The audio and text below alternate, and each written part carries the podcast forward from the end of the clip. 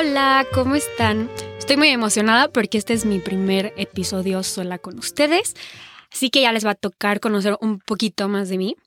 Y quise hacer este primer episodio de la inteligencia emocional, porque fue el primer tabú, tema que rompí cuando empecé a estudiar psicología.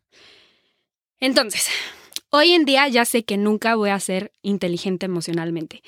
Y no me refiero a que literalmente voy a ser así, sino porque me di cuenta que tenía súper mal definido lo que era inteligencia emocional. Al principio, cuando llegué a psicología, pensé que iba a ser como ya esa niña que todo el tiempo iba a estar sensei, que nunca iba a estar tan preocupado pensando tanto en algo. Y me di cuenta que estaba muy lejos de la realidad. Que si me volvía una persona sin sentimientos es porque justo no era inteligente emocionalmente. Lo primero que nos enseñaron cuando llegamos a psicología es que una persona inteligente emocional no es esa que solamente siente puras emociones calificadas como positivas. No, es esa persona que sabe perfectamente cómo reaccionar ante cada emoción que se le presenta.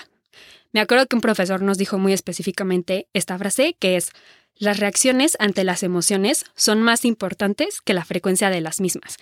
Y se me quedó muy grabado, porque creo que hay personas como yo que tendemos a ser muy sensibles y que la tristeza llega a ser una emoción que nos acompaña pues habitualmente y eso no quiere decir que entonces ya lo estemos haciendo mal, sino cómo vamos a reaccionar a esa emoción es lo que nos va a definir si estamos haciéndolo con inteligencia emocional o no. Entonces, para esto les quería poner un pequeño ejercicio que a mí me pusieron y que me sirvió muchísimo como herramienta de introspección no es un ejercicio así 100% calificado que 100% lo que sale aquí es, pero sí está muy acercado a lo que posiblemente nosotros estamos viviendo y pensando. Les voy a dar cinco bueno, cuatro emociones y un sentimiento. Y me los tienen que enlistar del 1 al 5. El 1 como la emoción o el sentimiento que más fácil se te hace distinguir y expresar. Y el quinto como el último.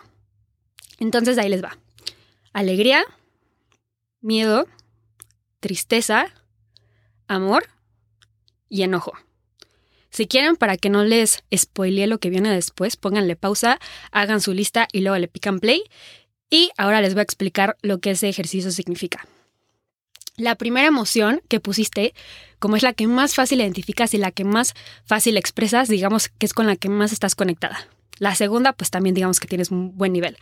La tercera, vamos a decir que es nula, o sea, ni te cuesta no sentirla, ni tampoco sentirla. Pero las últimas dos van a ser tu coco. Entonces, lo que dice este ejercicio es que con tu primera emoción ocultas tu última y con tu segunda emoción ocultas tu cuarta. O sea, si yo puse que la emoción más fácil para mí de percibir es la felicidad y el quinto es la ira, quiere decir que normalmente cuando yo estoy enojada, como es una emoción con la que yo conflictúo mucho, parece que estoy feliz o le trato de hacer como si fuera felicidad porque no la quiero manejar. Y lo mismo con la 2 y la 4. Si yo puse en la 2 tristeza y en la 4 amor, quiere decir que cuando siento amor, tal vez tiendo a expresarlo como si estuviera triste, o así lo llego a identificar, porque todavía no estoy tan conectado con ese sentimiento. Y bueno, ya que estamos partiendo de esta pequeña introspección, vamos a seguir con lo que a mí me gusta como personalmente definir lo que es inteligencia emocional para mí.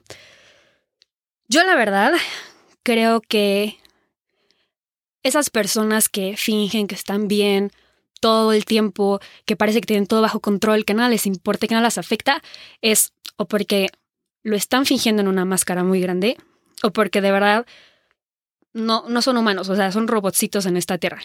Y eso es lo peor que te puede pasar porque te limita de muchísima introspección. Algo que yo tendía a hacer muchísimo justo para poder controlar estas emociones era querer controlarlas. Y en el primer episodio justo que habló esta Paola, que les decía cómo el control es una ilusión. O sea, no existe, no nos va a servir, creemos que ahí lo tenemos y que de alguna manera está haciendo algo, pero lo único que está haciendo es como lo que hablábamos en el segundo episodio, es dejar que esos pensamientos y sentimientos solo se repriman un ratito y ya luego ya no los sintamos, según nosotros, pero siempre van a estar ahí. Porque ahí les va otro dato que también todavía no está al 100% comprobado, pero que a mí me sirvió muchísimo cuando lo escuché, fue que las emociones, así las primarias, las que salen intensamente en la cabecita de Riley, esas emociones duran así máximo en su vida media, así bioquímicamente, 90 segundos. O sea, ¿qué quiere decir? Que la tristeza, esa emocioncita, esa reacción física que hay en mi cuerpo cuando estoy triste, va a generar la sustancia bioquímica por 90 segundos y ya. Pero también decía que si reprimimos como su duración natural, se va a reprimir y luego no las va a cobrar. O sea, esa reacción química tiene que pasar sí porque sí. Entonces, si la controlamos, en vez de decirle bye, estamos diciendo pausa, pero luego me vas a afectar. Y, y bueno, esa no es la manera de abordar las emociones. Y bueno, hay muchos este, neuropsicólogos y neurobiólogos que dicen que esto no está al 100% comprobado, o sea que está pues relativamente poco estudiado, pero a mí el tener este dato me sirvió mucho para dejar de reprimir mis emociones. Porque cada vez que me llegaba una que a mí me incomodaba muchísimo, por ejemplo, a mí el enojo me incomoda muchísimo, en vez de decir, no, ya no estoy enojada, no pasó nada, no pasó nada, era, a ver, Elena, 90 segundos, tú solita, siéntelo, que te arda las manos, que te sude todo, pero siéntelo. Y ya que lo dejaba sentir, como que ya hasta sentía una, como liberación de mi ser que no podía explicar.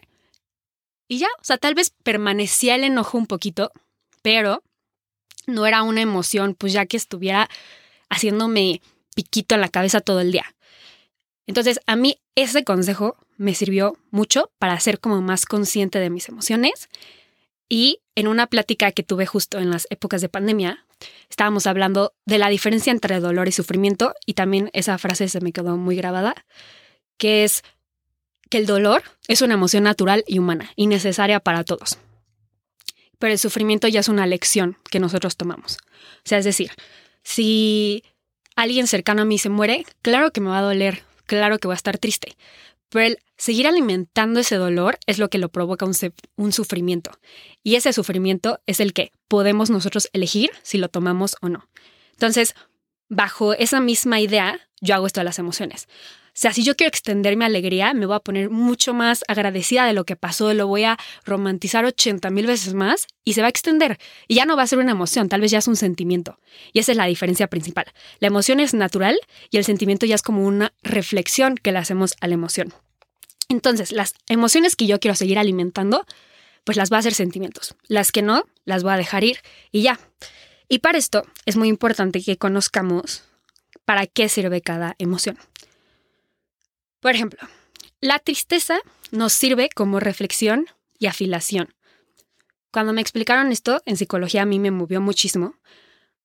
Porque, o sea, la tristeza sí, sí lo usaba para reflexionar, sí escribía, sí sacaba como teorías psicológicas, según yo, a partir de la tristeza, pero nunca la usaba como afilación. Afilación es una palabra muy usada en psicología, pero sé que luego no es muy conocida, así que se las voy a explicar. y afiliación es esa conexión que formo con la otra persona. Entonces, a mí se me hizo muy fuerte darme cuenta que la tristeza era una manera de mi cuerpo, de mi ser, decirme, hey, conéctate, busca a alguien. Ahorita esto está siendo muy fuerte para ti, necesitamos esa red social, porque al final pues vivimos en sociedad, o sea, somos seres sociales, tenemos que tener esas conexiones.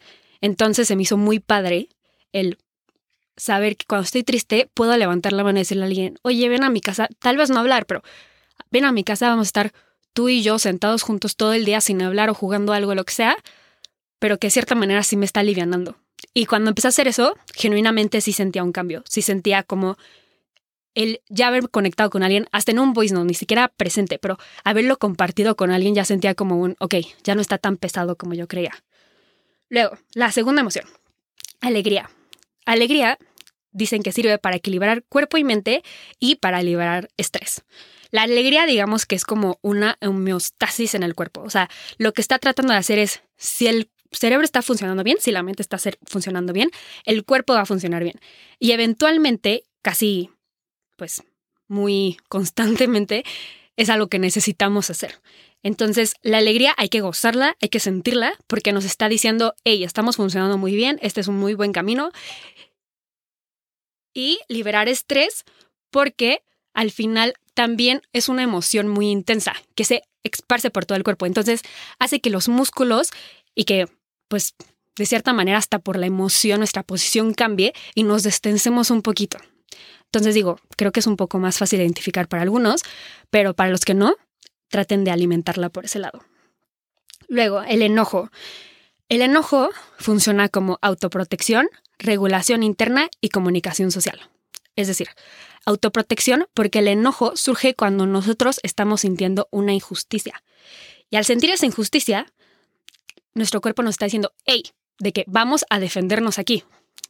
Ojo, también hay muchos que el enojo tal vez por X o Y experiencia del pasado lo aprendemos a hacer como primera reacción como defensa cuando no debería ser así. ¿Ok? Pero, este, si ya tienen como mucho problema de enojo, ok, eso también se puede canalizar y lo podemos arreglar en terapia, pero en general, para los que le cueste un poquito más, que sepan qué es esto. Es tu cuerpo y tu mente diciéndote, hay algo aquí que no está bien. Regulación interna es por esa misma señal de hay algo aquí que no está bien, nos está diciendo, a ver, esto me está estorbando, necesito que lo expreses, necesito que lo saques, necesito que hagas algo para que el cuerpo ya esté tranquilo, ¿ok? Luego, comunicación social. Por lo mismo, casi siempre el enojo es con más personas. ¿Y qué nos ayuda en el enojo? Nos ayuda, hay veces que queremos guardarnos, embotellarnos nosotros todos y decir ya, que no va a molestar a nadie, pero no, el enojo también nos está diciendo, oye, está pasando esta injusticia, habla con X persona o para aclararle el punto o para desahogarte o simplemente para comunicarlo y entonces como que ya puedas tener un poquito más liberación y que la otra persona o te lo valida y te diga, si está perfecto tu enojo, tú tranquilo, o te diga, no, ok, sí, sí entiendo tu enojo, pero sabes que no hay que reaccionar, es natural y humano. Pero justo el comunicarlo también nos está uniendo, es un poquito como con la tristeza, nos afilia. Y un fun fact de esto, que también me impresionó mucho con otra psicología, era que los hombres, como en general, crecen mucho con el no llores, no nada, usan y tienen como el enojo para cubrir mucho la, tristeza. Y de hecho hay muchos hombres diagnosticados con depresión que no los ves tirados sin hacer nada, tristes, no. Es porque están enojados todo el día. Entonces cuando les dicen su diagnóstico de tienes depresión es como, claro que no. Y dices, no es, no es depresión, está enojón, pero no. Es una máscara de la depresión. Luego, el miedo, estado de alerta. El miedo literal es una respuesta bioquímica importantísima, porque hace que todo tu cuerpo se altere para que esté así con la sangre circulando por tus piernas, para que cualquier cosa huyas o reacciones. Literal pone todos los nervios y partes de tu cuerpo así de punta. Y para eso es muy importante el miedo. Entonces, súper natural, súper primitivo el miedo. El disgusto es la respuesta de escape o evitación y la que también nos promueve hábitos sanos. El disgusto literal está hecho evolutivamente porque personas antes olían algo o sentían algo que nada más no se sentía bien y decían, esto no. Y eso lo salvaba o de ser envenenados o de ser picados. Entonces, lo mismo estamos pasando ahorita como humanos. Aunque ya tengamos mucha información de que si no tenemos que tocar, pues lo mismo, pero pues digamos que en otros temas. Hasta cuando dices, una persona me da como repele, algo tu cuerpo está diciendo que esa persona no, ¿ok? Luego, este, por la promoción de hábitos sanos, pues lo mismo.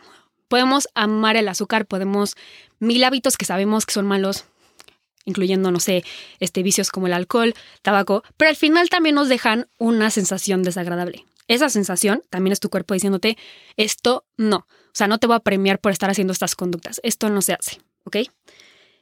Y bueno, esas son como las principales emociones principales.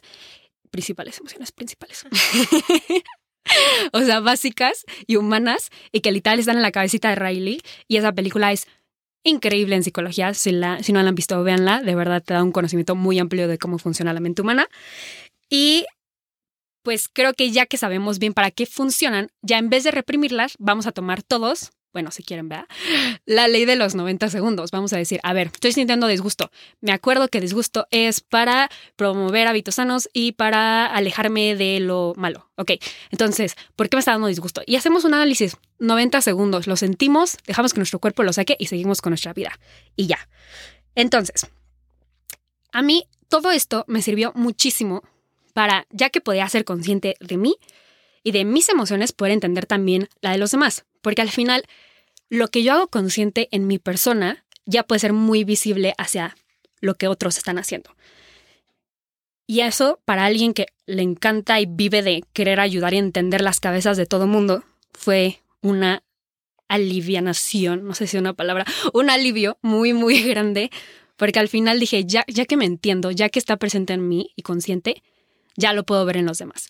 Y de hecho hay un psicólogo que se llama Daniel Goldman, que tiene un libro de inteligencia emocional, muy bueno, también por si lo quieren leer, que justo dice que cuando lo hago consciente en mí, ya va a ser mucho más fácil ser consciente de las emociones de los demás.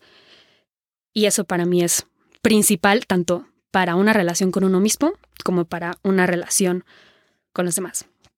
Y bueno, ya al final, para como cerrar un poquito este capítulo, con igual vi en TikTok este ejercicio, pero como que se me quedó muy grabado, es que si yo te hiciera la pregunta de qué sentirías si estás parado en medio de la calle y llega un camión hacia ti, ¿qué sentirías?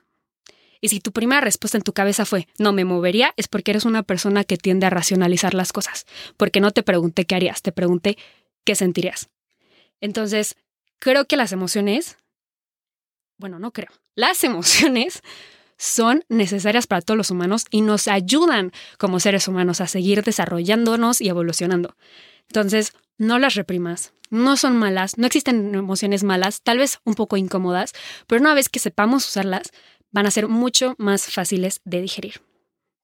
Entonces, bueno, espero que con esta primera reflexión que les di de mi capítulo eh, puedan quedarse un poquito más tranquilo, lo llevan a la práctica y pues cualquier cosa, estamos Paola y yo para escucharlos, para aprender con ustedes. Nos encanta que nos comenten porque también nosotras crecemos muchísimo con sus comentarios, con su todo. Entonces, muchas gracias, los quiero mucho, les mando un beso y nos vemos la siguiente semana con Paola.